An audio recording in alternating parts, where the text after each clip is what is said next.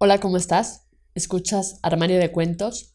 Yo soy Mari Carmen y el día de hoy toca tu cuento hecho audiolibro, donde podrán escucharte cientos de personas alrededor del mundo a través de 11 plataformas donde publicamos Armario de Cuentos, entre las que destacan Spotify, iTunes, entre otras. Si quieres saber cómo hacernos llegar tu cuento, entra a la página www.armariodecuentos.com. Dicho esto, damos inicio. Necane, por Guillermo Obando Corrales.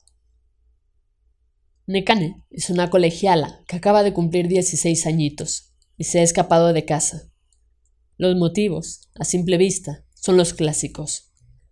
Padres excesivamente protectores, ganas de salir volando en una escoba hacia alguna estrella orgásmica, o la simple necesidad suya de ganar dinero fácil. Conseguí sus antecedentes por Internet y la contacté por aliexpress.com. La misma tarde estábamos quedando en un parque cerca de mi oficina para conocernos. Hola, dije yo la primera vez que la vi. Hola, me llamo Nekane y me gustan las pollas peludas. Creí oírle decir. Nekane es tetona, blanca y tiene unas piernas grandes y suaves. Le digo yo que es la más bella del mundo, les gana a las negritas de África, a las europeas, y su modo superfluo de mamar falos. Les gana incluso a las americanas, muy diestras en el arte del perrito. A ella le gusta que se lo diga cuantas veces pueda. Dice que ningún hombre, cuando se la mete, y en especial llegado el momento de la excitación, ha mostrado sensibilidad poética hacia ella, y menos le ha dicho que la quiere. Te quiero, puta barata, le digo cuantas veces puedo.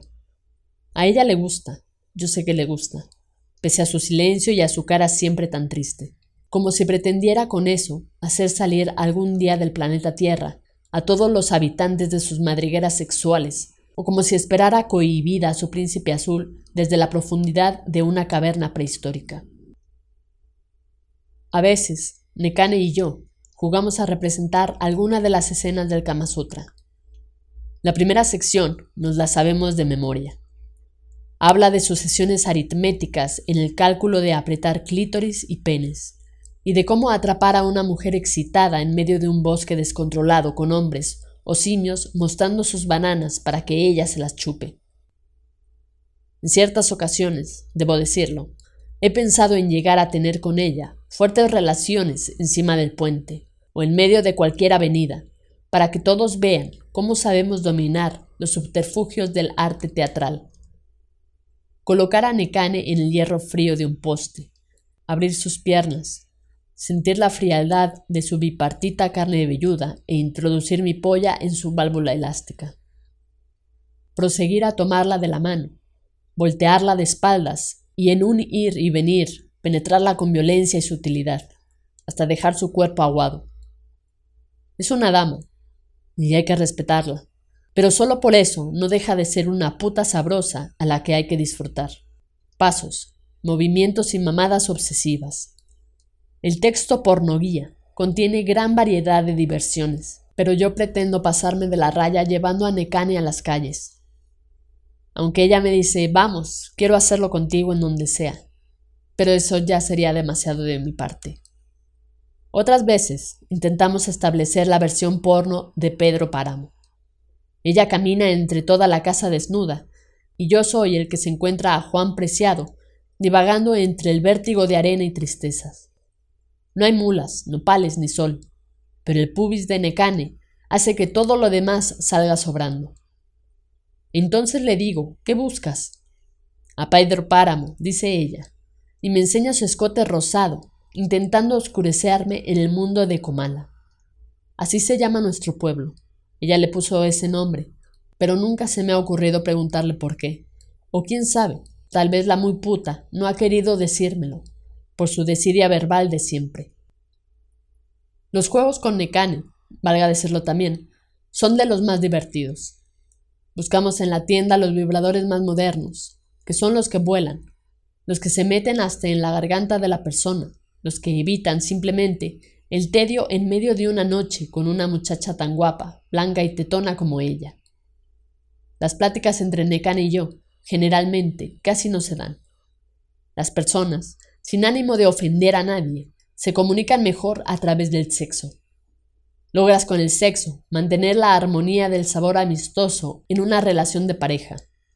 Conectas tus sentidos a los de ella, con los aires bilaterales y erógenos que se adhieren a tu sudor y a las fibras del suyo. No hay necesidad de gastarse saliva. Te pones en su cuerpecito, y aquí depende si las mujeres son vacas o jirafas, porque de todo hay en la villa del Señor. Y ahí vas, cabalgando lentamente por sus venas, afeitando sus pelos, su cebo puesto a tu disposición. En mi caso, ni siquiera grito. Y esa es la mejor parte. Ninguno de los dos grita. Y entonces parecemos dos loquitos teniendo sexo en una isla desierta, rodeado de loquitos que a su vez miran obnubilados a varios loquitos que a su vez miran a otros loquitos que finalmente observan. Y esto lo hacen desde el punto más alto de una montaña, buscando el mejor ángulo a los loquitos que tienen sexo caníbalmente. Por lo demás, es decir, el tiempo que hemos pasado Nekane y yo, luego de que nos conocimos en un parque solitario y despreocupado como ella, a quien poco le importa si su familia está muerta o perdida en los vestigios mercadotécnicos que dejaron las Torres Gemelas, todo marchó bien. Nuestra primera relación sexual fue inaudita. Cogimos de las nueve de la noche de ese día hasta el amanecer próximo. Sin embargo, después de pasar varias semanas en mi casa, nos sentábamos en los bordes de la cama, las caras llenas de semen, a contemplar la entrada del sol en la ventana de nuestro cuarto, porque lo que es mío es de ella también. Y se lo hice saber. Este cuarto, esta cama, esta casa, esta polla incluso, es toda tuya. Y Necane gritó de alegría. Lo hubieran visto. Decidí, con toda la pasión del mundo, que era tiempo de unirme a ella con formalismos, por siempre. La boda fue una celebración de lo menos concurrida. Invité a algunas de sus amigas, pero a los miembros de mi familia los aparté de estas cosas. Nunca quisieron a ninguna de las mujeres que les llevé. Las recibían con asquerosidad de su parte. Así que en la luna de miel le prometí a Nekane nunca dejarla ir. Seríamos encarnados para siempre, y eso se lo prometí dos veces.